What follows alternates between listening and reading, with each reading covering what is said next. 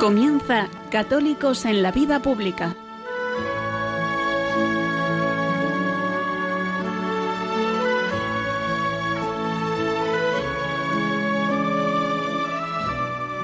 Un espacio dirigido en Radio María por Luis Zayas.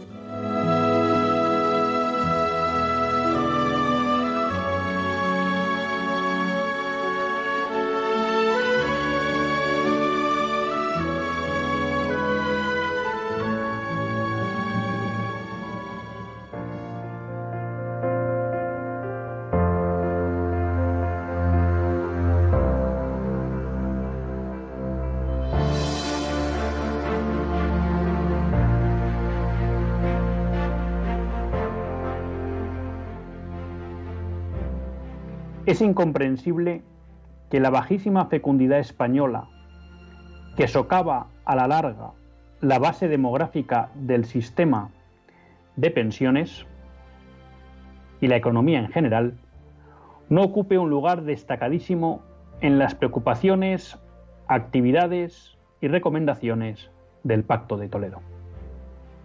Esta incomprensión la manifestaba Alejandro Macarrón, presidente de la Fundación Renacimiento Demográfico y sin duda el mayor experto en temas de demografía en el momento actual en España.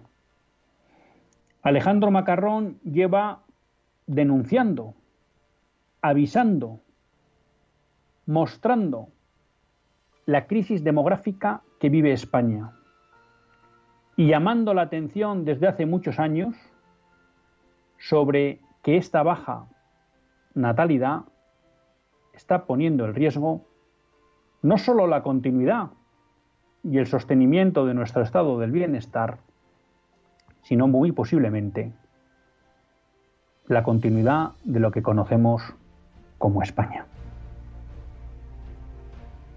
Es incomprensible. Y él pide que la cuestión demográfica esté dentro de las primeras preocupaciones del Pacto de Toledo. Ante esta inquietud, el miércoles pasado salía publicado el Real Decreto Ley 3-2021. Un decreto, estoy leyendo un artículo que ha publicado el Actan Queremos, un decreto donde se regula lo que va a ser las pensiones que puedan recibir las madres de familia. Es un decreto, como explica este artículo de Queremos, en donde claramente se castiga a las familias numerosas españolas. Hasta ahora, una mujer tenía un complemento en su pensión por su aportación demográfica. Este complemento consistía en un incremento de un 5% a partir del segundo hijo y de un 10% a partir del tercero y de un 15% a partir del cuarto. Eso quería decir que una mujer que tuviera una pensión de 1.500 tendría un complemento de 1.050 con dos hijos, de 2.100 al año con tres hijos y de 3.150 con cuatro hijos o más. Ahora, una mujer con un hijo tendrá 378 euros al año una mujer con dos hijos, 756. Una mujer con tres, 1134. Y una mujer con cuatro hijos, 1512. Si hay cinco hijos o más, no habrá más complemento.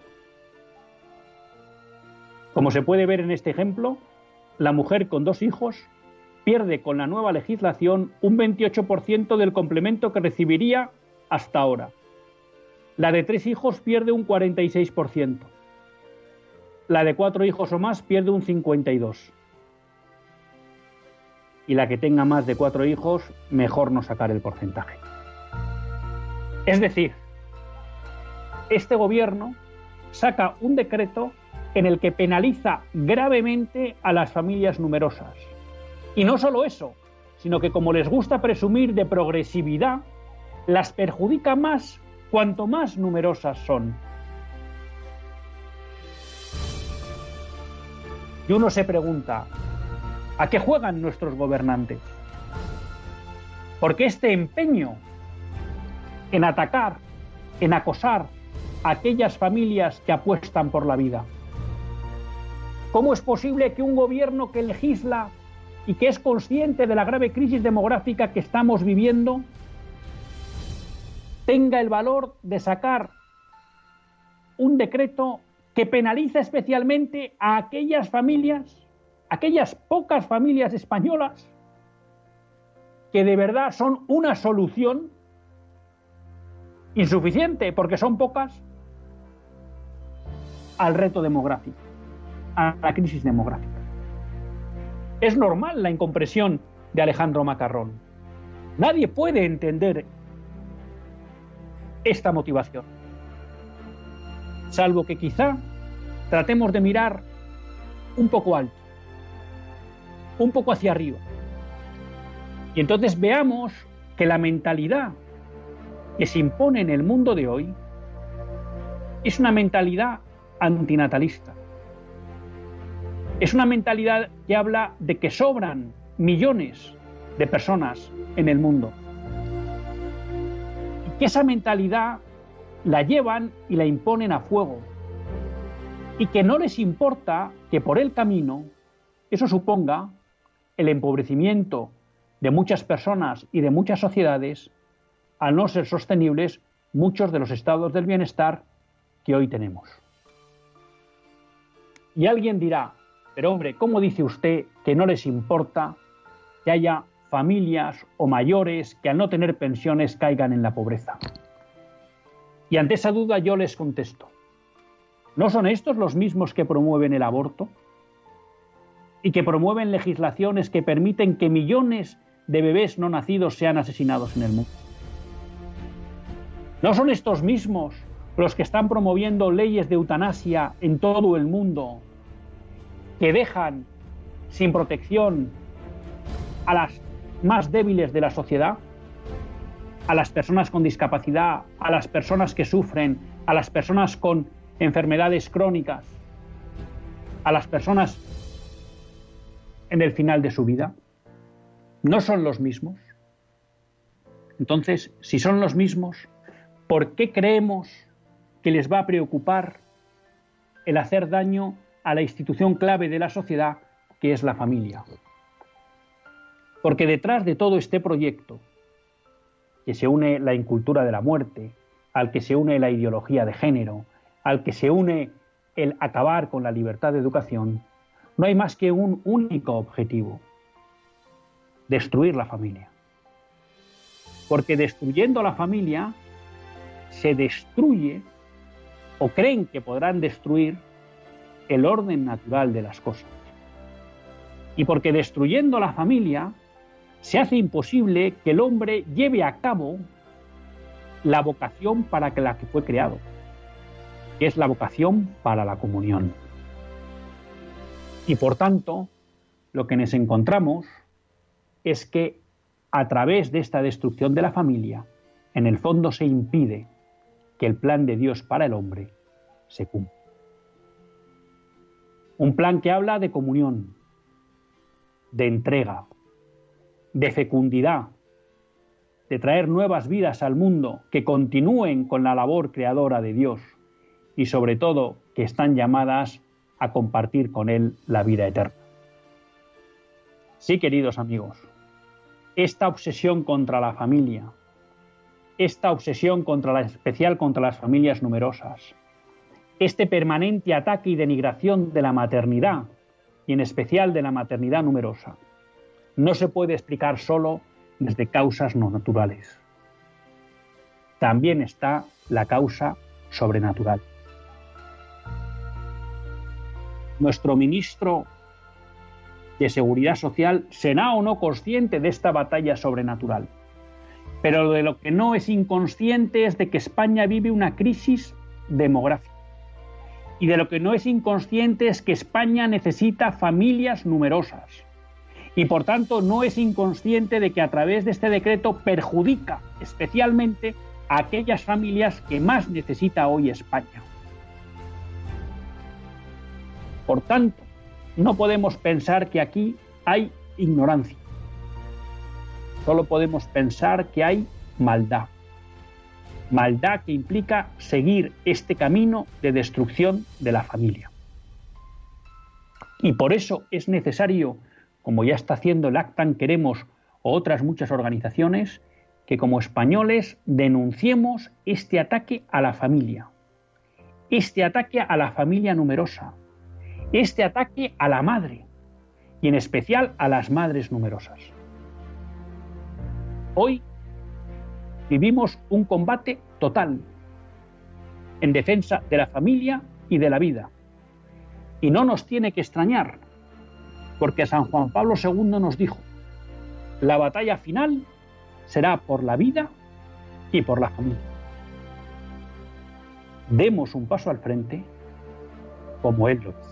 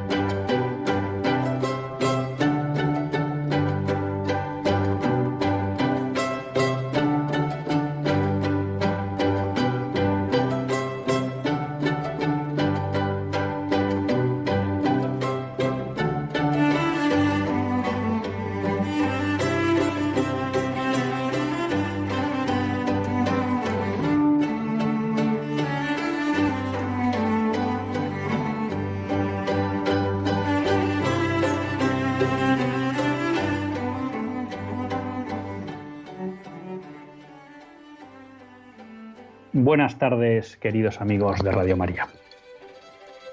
Un lunes más volvemos fieles a la cita con todos ustedes en los estudios centrales de Radio María. Un lunes más para hacer este programa, Católicos en la Vida Pública. Programa que, como todos ustedes saben, quiere ser una reflexión pausada sobre la actualidad nacional e internacional una reflexión que tratamos de hacer siempre desde la óptica del magisterio de la Iglesia y su doctrina social. Una Iglesia que no nos cansaremos de repetir, que es madre y maestra. Un lunes más tiene la suerte de compartir esta hora de radio con todos ustedes Luis Tallas, que es quien les habla. Y un lunes más, pues he de reconocer que en esta temporada que vamos viviendo, un lunes que venimos con, con noticias complicadas, con noticias complejas. Pero antes de eso, eh, bueno, quería, quería comentarles una cuestión que yo creo que es por motivo de alegría. ¿no? Ya nos hicimos eco en este programa de que la Santa Sede había declarado las virtudes heroicas y por tanto venerables a dos figuras, yo creo, pues muy importantes del, del panorama católico. ¿no? Uno es Santiago Masarnau, que fue fundador de las Conferencias de Ambiente Paul en España, obra dedicada a la caridad, y también un gran promotor de la adoración nocturna, español. Y luego, bueno, pues un científico al que todos ustedes saben que tenemos pues verdadera admiración y devoción, que es Jerome Leyen, descubridor del origen genético del síndrome de Down y de otra serie de enfermedades genéticas, padre de la genética moderna y un hombre pues que dedicó su vida no solo a la ciencia, sino a la defensa de la verdad y en especial concretándose en la defensa de la vida del no nacido, ¿no? Y luego también pues dedicando su vida a dignificar y a cuidar de las personas con síndrome con síndrome de Down. Eh, ante esta bueno, pues gran noticia, la Fundación Jerome Leyen en España ha organizado una misa en la Catedral de la Almudena el próximo jueves 11 a las 7 de la tarde, que será presidida por el cardenal don Carlos Osoro, y bueno, pues a la que les animo, les animo a asistir, y si no se pueden, no pueden asistir, pues a unirse, ¿no? A ese agradecimiento por, este decreto del Vaticano, de la Santa Sede, en la que se declaran las virtudes heroicas de, de Jerome Leñén y por tanto pues se le concede el carácter de venerable. Y eso en primer lugar, ¿no? La verdad que hay otra buena noticia que también quería poner en, en valor y es el hecho de que en Honduras se ha modificado la Constitución para proteger el derecho a la vida de manera íntegra, ¿no?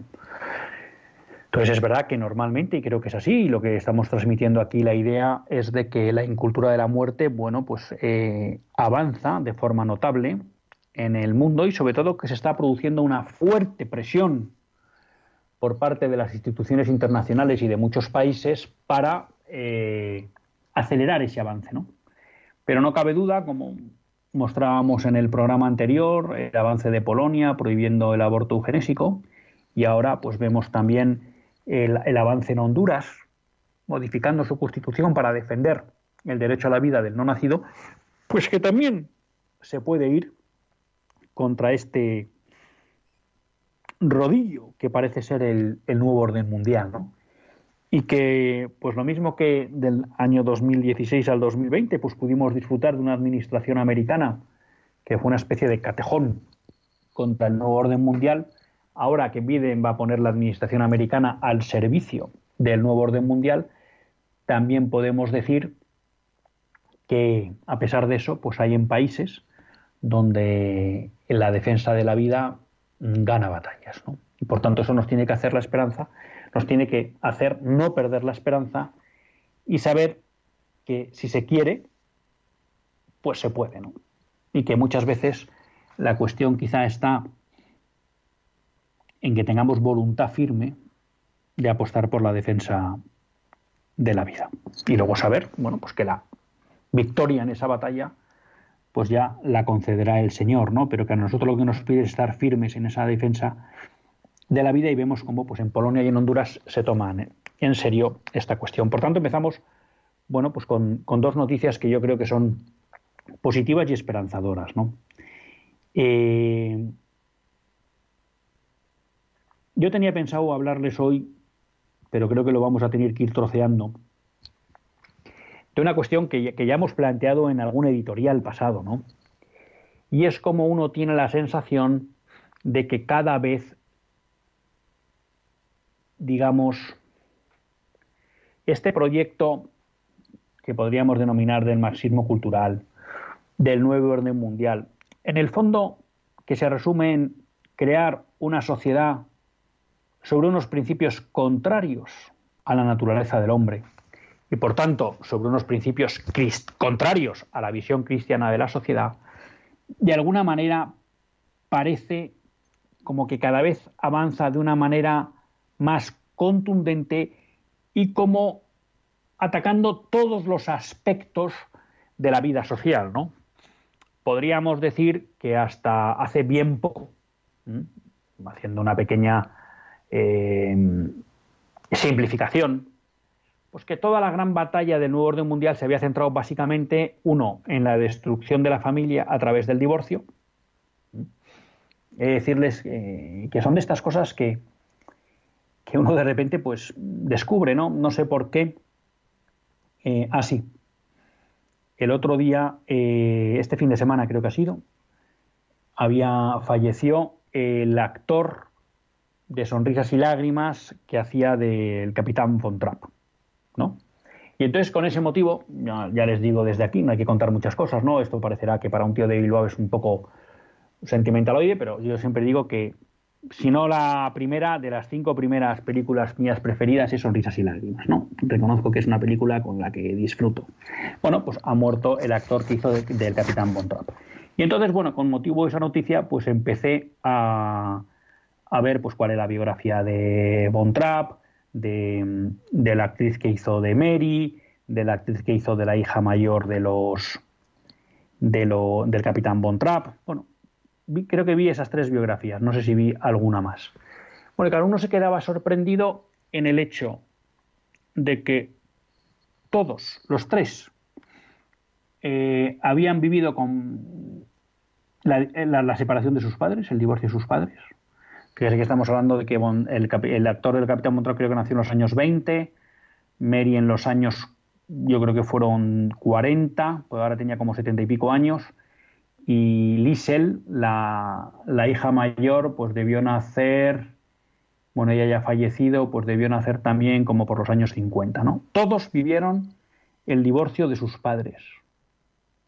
Fíjese que estamos hablando de hace muchos años, ¿no? Y lo común que era el divorcio, ya, en esa, en esa sociedad americana, británica y, canadiense, porque el, el, actor que hace Capitán Von Trapp es de origen canadiense. Y luego, a su vez, los tres se divorciaron a lo largo de su vida. Y tuvieron al menos dos matrimonios, ¿no? Bueno, pues ahí está un, primer elemento para la destrucción de la familia, que era romper con la indisolubilidad del matrimonio, ¿no? Uno. Luego el aspecto de ataque claro a la, a la vida ha sido la promoción del aborto a nivel mundial.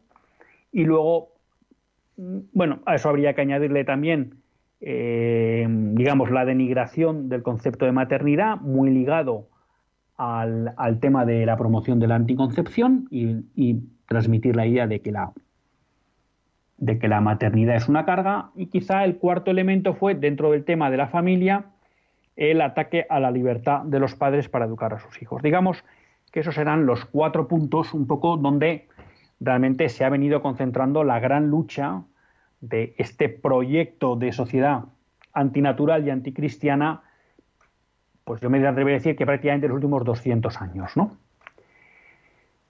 Ahora bien, ¿qué se encuentra hoy uno.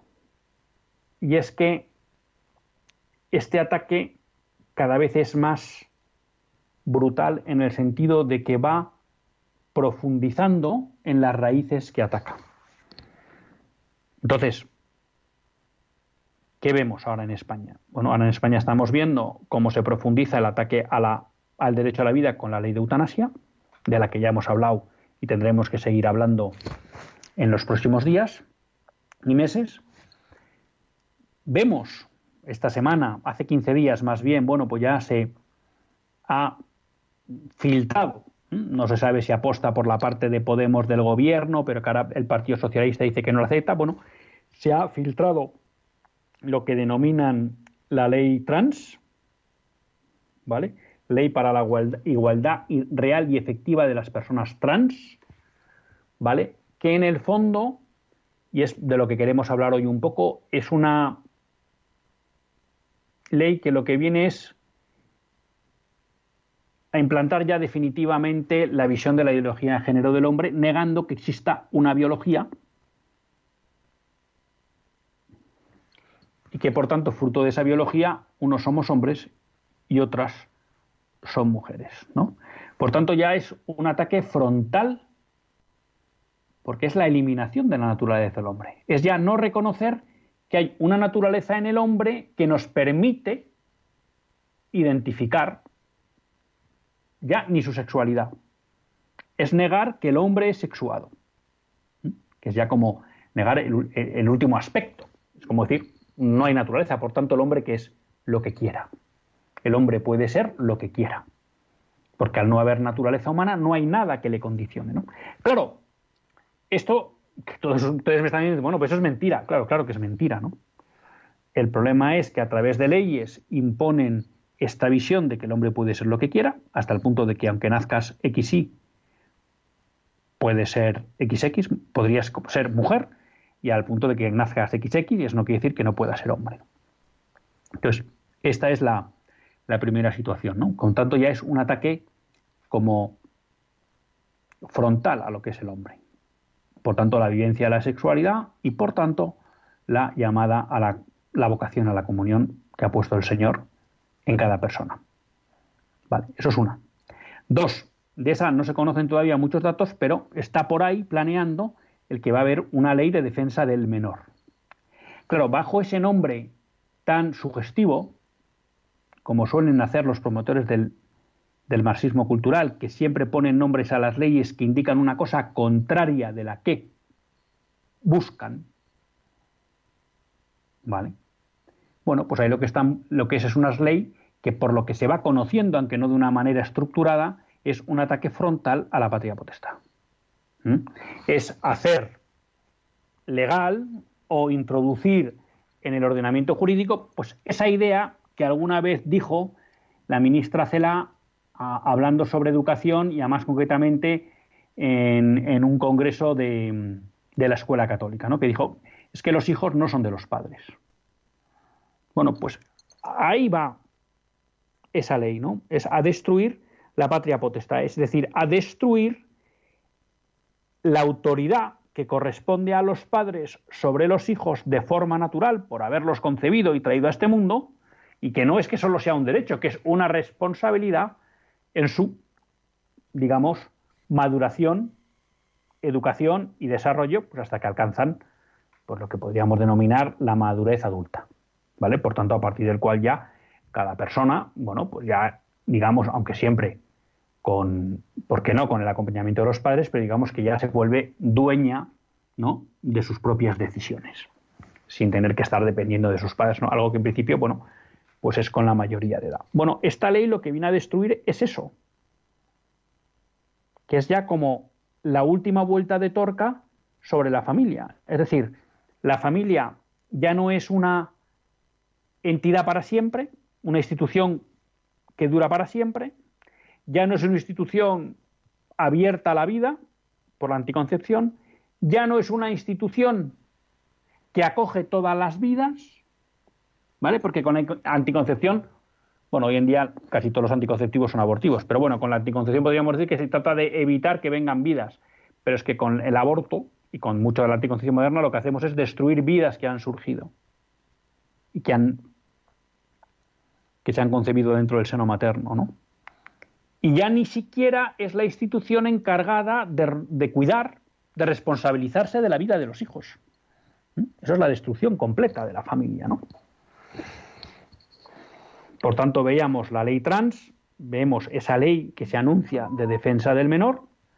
Bueno, y ahora estamos viendo, esto ya viene del foro de Davos y de la Agenda 2030, pues que eh, me comprometo con todos ustedes a hacer un pequeño esbozo de lo que es esa agenda, pero bueno, que quizá la parte más escandalosa que está surgiendo, y hay un vídeo oficial ¿no? del, del Foro Mundial de Davos, en el que se, como primer hito para el 2030 es la idea de que no poseeremos nada porque podremos alquilar todo. ¿no?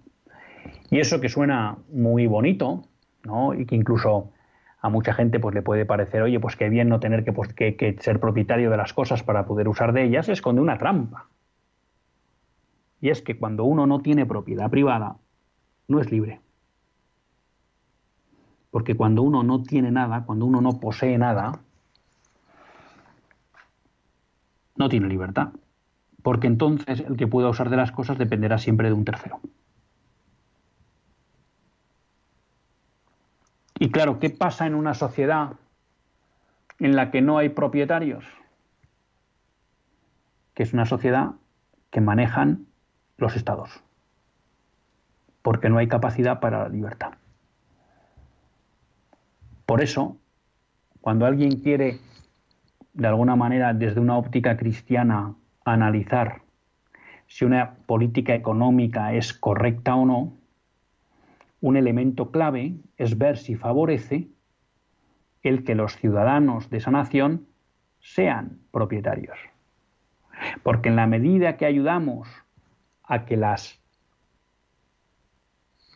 a que el conjunto de la población se convierta en propietario, lo que le estamos dando es capacidad de ser libre, capacidad de ser autónomo respecto del Estado. Pero bueno, de esto tocará hablar. ¿Y cuál es la gran transformación que se produce durante el final del franquismo? Y es cuando se habla de que aparecen las clases medias. ¿Por qué aparecen las clases medias? Porque buena parte de España, en especial, era propietaria de su vivienda. Y ese es el gran cambio sociológico que se produce. Un cambio que de alguna manera se viene revirtiendo por una serie de múltiples efectos, como es la devaluación del trabajo, la devaluación de los salarios, el encarecimiento de la vivienda y una serie de cosas, bueno, que ahora quizá son muy difíciles de, de abordar en este programa, no es el objeto y de lo que tampoco soy experto, pero sí de esos puntos. ¿Y qué pasa? Cuando en una sociedad se reduce el número de propietarios, estoy hablando de pequeños propietarios, ¿eh? no estoy hablando de generar grandes propietarios, porque además eso siempre serán pocos, por definición, de pequeños propietarios, esa sociedad acaba siendo una sociedad empobrecida y por tanto dependiente de la beneficencia del Estado, que nunca es gratis y a cambio de nada. Entonces, uno ve cómo estamos en un momento en que ese ataque global a la concepción natural y cristiana de la sociedad parece como acelerarse y además como ir atacando todos los aspectos de, de esa concepción, ¿no? Bueno, entonces, ¿de qué queremos hablar los próximos días? Bueno, pues hoy vamos a hablar un poco de la ley trans. Estaremos atentos a cuando haya más información sobre la ley de defensa del menor y nos comprometemos también a hablarles un poco de esto que se habla de la Agenda 2030. Bueno, ¿por qué es preocupante esta ley? Bueno, esta ley trans, y aquí voy a seguir un resumen que ha hecho el, el país. Bueno, lo primero que establece es la libre determinación de la identidad de género. ¿Qué quiere decir eso? Hasta ahora ya hubo una reforma en la época de Zapatero, en el 2007, por el cual se podía cambiar de nombre y sexo en el documento nacional de identidad sin necesidad de una operación quirúrgica pero si se requería para el cambio de sexo en el, documento nacional de identidad un informe médico o psicológico y al menos dos años de tratamiento hormonal. Bueno, la nueva norma elimina este requisito de ese diagnóstico de la disforia de género, siendo suficiente la libre declaración de la persona interesada a partir de los 16 años de edad. No da falta prueba psicológica ni médica para que se cambie el nombre y la mención relativa al sexo en todos los registros y documentos administrativos. Y bueno, todos los trámites ni tampoco ninguna modificación de apariencia función corporal. Es decir, que a partir de ahora, si cualquiera de ustedes o yo decidimos que nos cambiamos el nombre y el sexo, pues en el DNI lo tendrán que cambiar. Claro, alguien puede decir, bueno, y esto, bueno, esto tiene muchos efectos, porque en la medida en que yo me reconozco, me autodefino a partir de ahora como mujer, por ejemplo, en las prácticas deportivas, habrá que atender a mi sexo registrado, registral, no a mi sexo biológico. Por tanto, ya lo comentamos en este programa, hay una plataforma en Estados Unidos de mujeres deportistas ¿no? que están luchando contra este tipo de legislaciones porque lo que están provocando es que haya hombres que registralmente se identifican como mujeres participan en, el deporte femenino y vencen en todas las categorías. Ha habido personas tan importantes como Martina Navratilova, tenista de que durante muchos años fue la número del mundo, es la tenista que más veces ha ganado Wimbledon, que más eh, mayores tiene, grandes, grandes slams ganados tiene, que es lesbiana, se reconoce lesbiana y que ha criticado este tipo de leyes, porque hacen que desaparezca el, deporte femenino. ¿no? Bueno, pues ahí está. En las cárceles, las personas privadas de libertad, según el borrador de esta ley, según informa el país, tienen derecho a ser tratadas y separadas conforme a su sexo registral. Esto quiere decir que si mañana hay un preso masculino que decide que él es mujer, tendrá que ser llevado a una cárcel de mujeres, con toda la problemática que eso conlleva. ¿Mm? Recientemente, pues había eh, una publicación, creo que era una cárcel británica, donde un preso violador eh, hombre se había declarado mujer, le habían llevado a una cárcel femenina, de acuerdo con la ley, y esto había provocado que hubiera violado y abusado de algunas presidiarias en la cárcel femenina. Bueno, claro, nos vamos a la educación. Quiere que se garantice el derecho de los alumnos a exteriorizar su identidad de género. Se deberá respetar su imagen física, la elección de su indumentaria y el acceso a uso de instalaciones de centros educativos conforme a su identidad de género. ¿Qué quiere decir esto? Bueno, pues que a partir de ahora, si a un profesor o en un colegio llega un niño, Juan, y dice que a partir de ahora hay que llamarle María, pues habrá que llamarle María. Claro, y alguien puede decir, bueno, ¿y esto qué más da? Hombre, no es neutro. Porque si el colegio acepta que Luis hoy, mañana puede ser María, lo que estamos transmitiendo a todos los alumnos es que efectivamente la biología no tiene nada que decir en relación con el sexo y la determinación de la sexualidad. Claro, y eso es transmitir una concepción antropológica contraria a la verdad de la naturaleza del hombre. Y por tanto estamos distorsionando el concepto de hombre en lo más profundo de él, y es que el hombre es sexuado por naturaleza. Porque a partir de ahí se derivan una gran cantidad de consecuencias nucleares para la vida y para la plenitud del hombre. Y entonces, si en ese aspecto básico transmitimos la idea equivocada, estamos impidiendo que esas personas puedan vivir la vida con plenitud.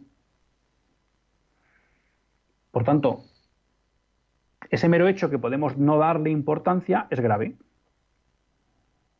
Puede tener consecuencias para el resto de los compañeros de clase, porque les lleva a una idea falsa de lo que es el hombre.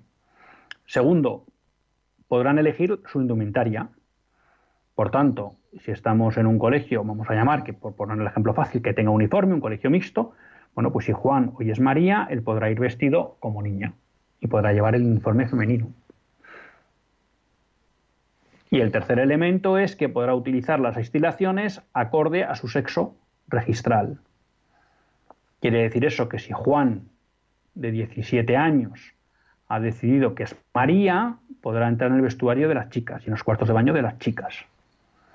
Esto, que ya lo aprobó la, legislación Obama, la administración Obama, y que luego posteriormente, aunque ahí no fue tan beligerante en toda la cuestión de la ideología de género, Trump, pero bueno, sí limitó parte de los efectos de las leyes por ideología de género de Obama, en Estados Unidos generó un movimiento muy fuerte ¿no? de muchos padres eh, preocupados porque, claro, esto podía dar lugar a mucho escándalo y a mucho abuso, ¿no?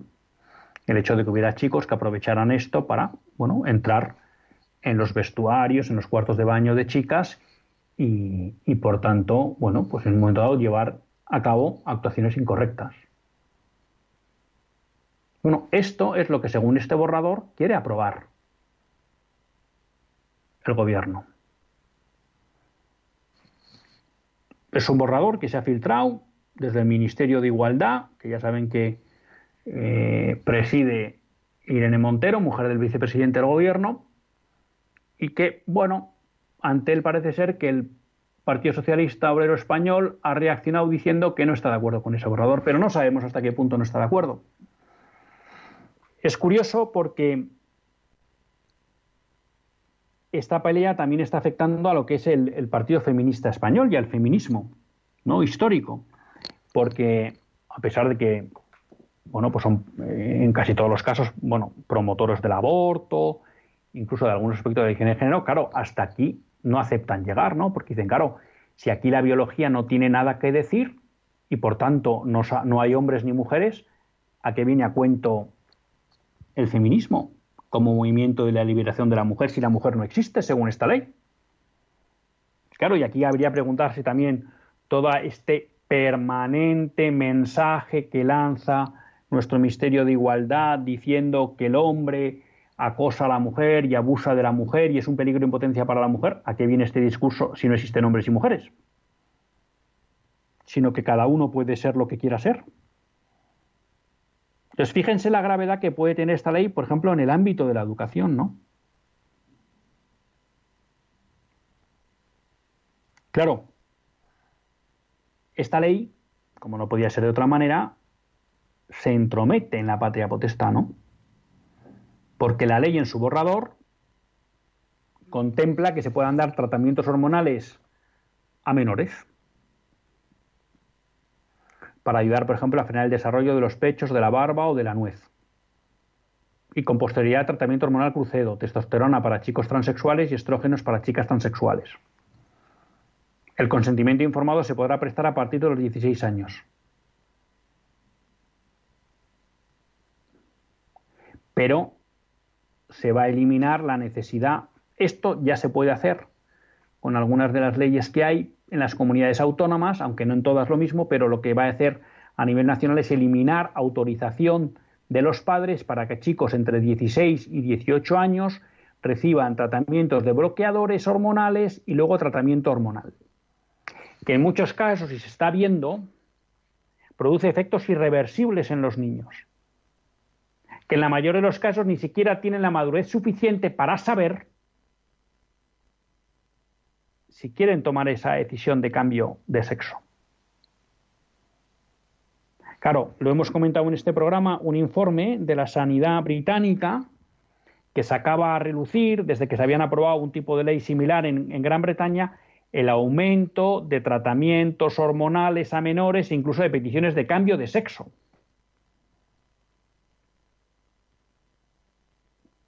Claro, es llamativo porque además esto también contribuye a la experiencia médica. Hemos hablado aquí, recuperaremos algún día el artículo porque ya lo hemos citado en este programa, del Hospital Hopkins, que fue pionero en los tratamientos de cambio de sexo, y cómo con el tiempo se dio cuenta de que aquello no funcionaba ni ayudaba a las personas que consideraban que su cuerpo no respondía al sexo como lo sentían. Y que realmente la terapia eficaz era ayudarles a aceptar su cuerpo y a entender que su cuerpo reflejaba el sexo que tenían. Bueno, pues aquí nuestro gobierno apuesta por otra cosa totalmente distinta y contraria a lo que está diciendo la experiencia médica, como demostraban esos informes del Hospital Hopkins, al punto que dejaron de hacer tratamientos de, de, sexo. A partir de los 16 años, para cambiar el sexo y el nombre en el DNI lo tendrá cada persona. Nuevo, nueva intromisión en la patria potestad. Y los menores de 12 a 16 años que quieran hacer el cambio registral deberán hacerlo a través de sus representantes legales, pero si no están de acuerdo, podrán ir a juicio contra sus padres. Si sus padres no están de acuerdo en que se cambien de sexo, la ley abre la posibilidad para que un niño entre 12 y 16 años vaya a juicio porque se quiere cambiar el sexo en el DNI y sus padres no le dejan. Miren en la desprotección que dejan a los niños.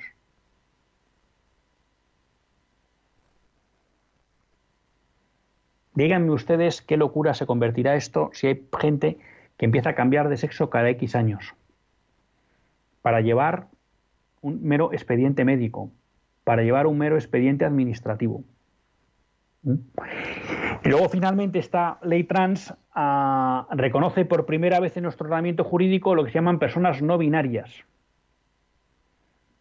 Es decir, personas que pidan que se omita en su documento oficial de identificación la mención relativa al sexo. ¿Mm? Porque lo que se quiere es dar satisfacción a personas que no se identifican ni con el género masculino ni con el género femenino. Bueno, ya comprenderán ustedes que todo esto que parece una locura, al final esto se convierte en ley y de alguna manera esto destruye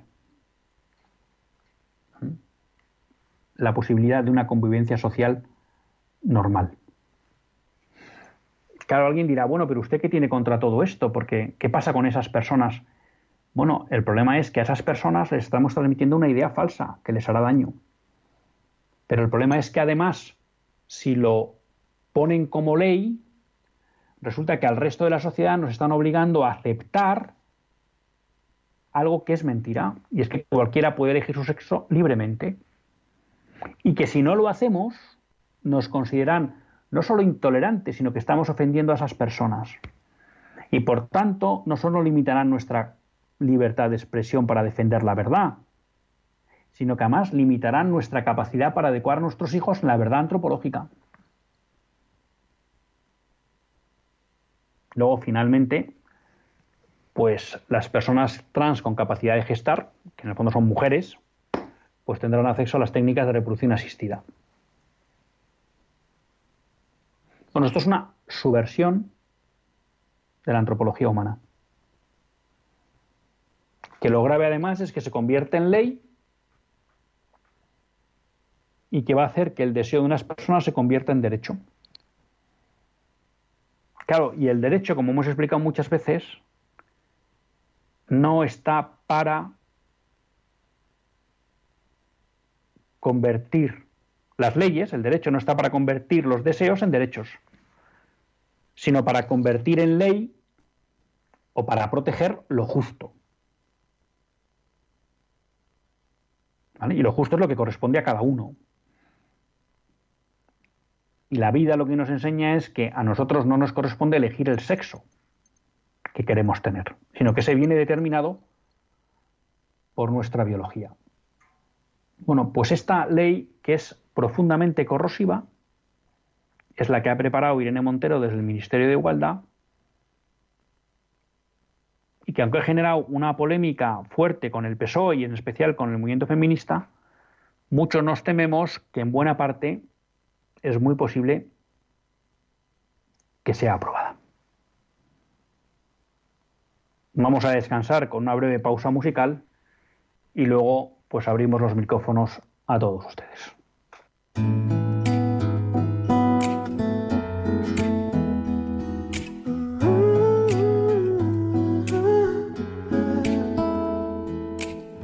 Why are we looking down on our sisters and brothers?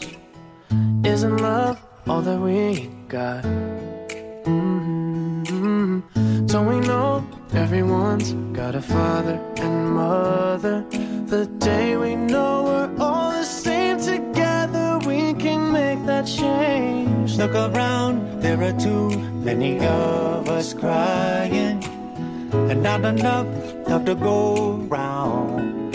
Oh, oh, what a waste! Another day, another good one dying. But I know that the world will change the day we know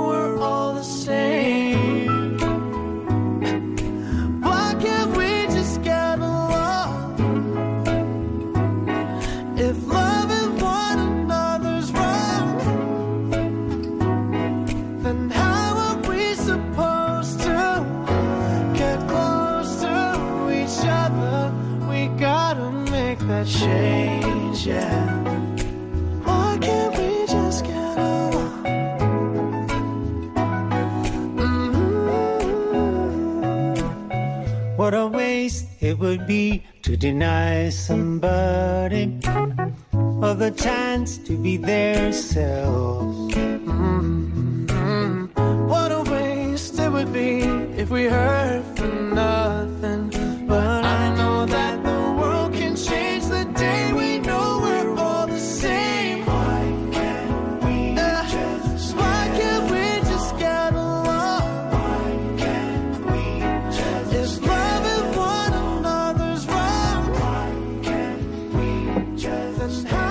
cuando son las 9 menos 10 en la península, 8 menos 10 en las Islas Canarias, pues nos animamos a abrir las líneas con todos ustedes. Recuerden que pueden llamar al 910059419.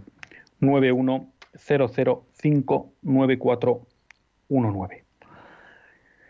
Bueno, pues quizá les he abrumado un poco con, esta ley, por eso ya les decía que a la hora de ver, bueno, digamos, todo este plan que de alguna manera se está implantando cada vez de una manera más acelerada y más omnicomprensiva, pues hablaremos en los próximos días sobre todo de la Agenda 2030 y también de la cuestión de la ley del menor, de defensa del menor, ya digo que eso siempre es un eufemismo, de que parece ser que también está preparando el gobierno, ¿no?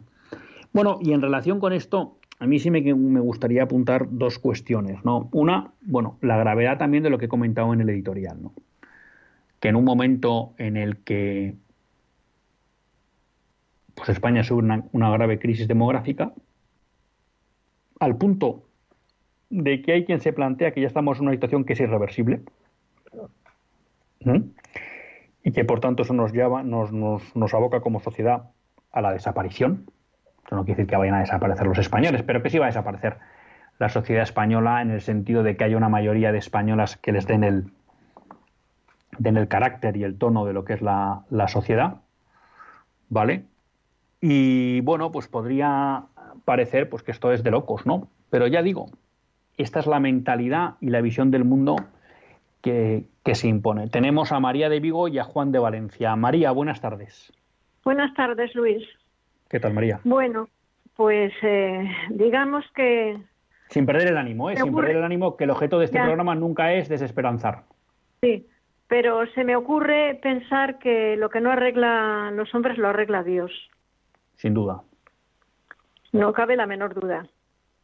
Y cuando se oyen estas barbaridades, estas locuras, eh, lo primero que, por lo menos a mí se me ocurre, Maranata, el Señor Jesús, porque es que esto es de locos. Y bueno, pues confiemos en Dios tiene ganada la batalla, pero los mm, que creemos en Dios, pues bueno, confiamos en su en su ayuda y bueno, pues eh, lo dicho, lo que no pues arregla los hombres eh, lo arregla, Dios. Mucha razón, lo que no arregla los hombres lo arregla Dios. Y es verdad, y de verdad que yo no, no, quiero caer en, en, generar desesperanza porque, porque no lo vivo así, ¿no? Y lo que pasa es que sí queremos que este programa sirva también para ser vigías despiertos, como le gusta decir a la señorita Prim, libro que les pido a todos ustedes que lean cuando puedan porque van a disfrutar además de aprender mucho, ¿no? Pero si hay una cuestión, efectivamente, ven Señor Jesús, y lo pedimos en misa todos los días, pero también mm, sepamos que siempre se pueden hacer cosas. A lo mejor no podemos parar una ley. A lo mejor no podemos eh, conseguir que se viva una sociedad de principios cristianos.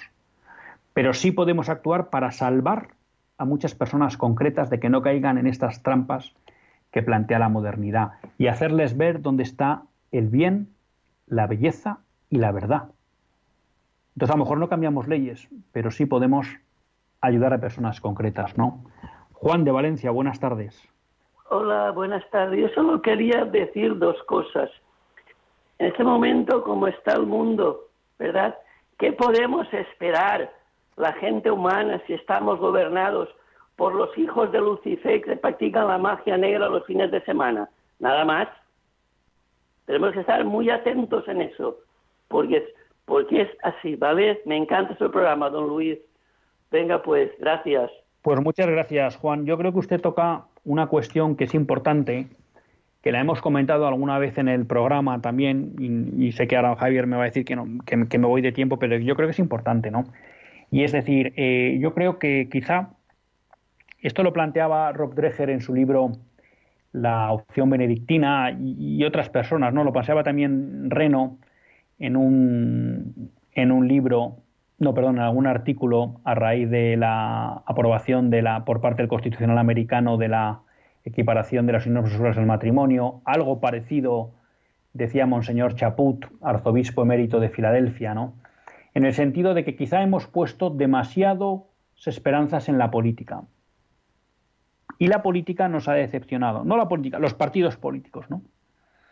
Entonces quizá es hora de que dejemos de poner tantas esperanzas en lo que harán los políticos y sea realmente la sociedad civil la que se movilice, porque me temo que de la política como está concebida hoy y de los partidos políticos como están concebidos hoy se puede esperar muy poco. Entonces nos toca a la sociedad civil dar un paso al frente. No nos queda tiempo para más. Hasta el próximo lunes, si Dios quiere, que Dios les bendiga.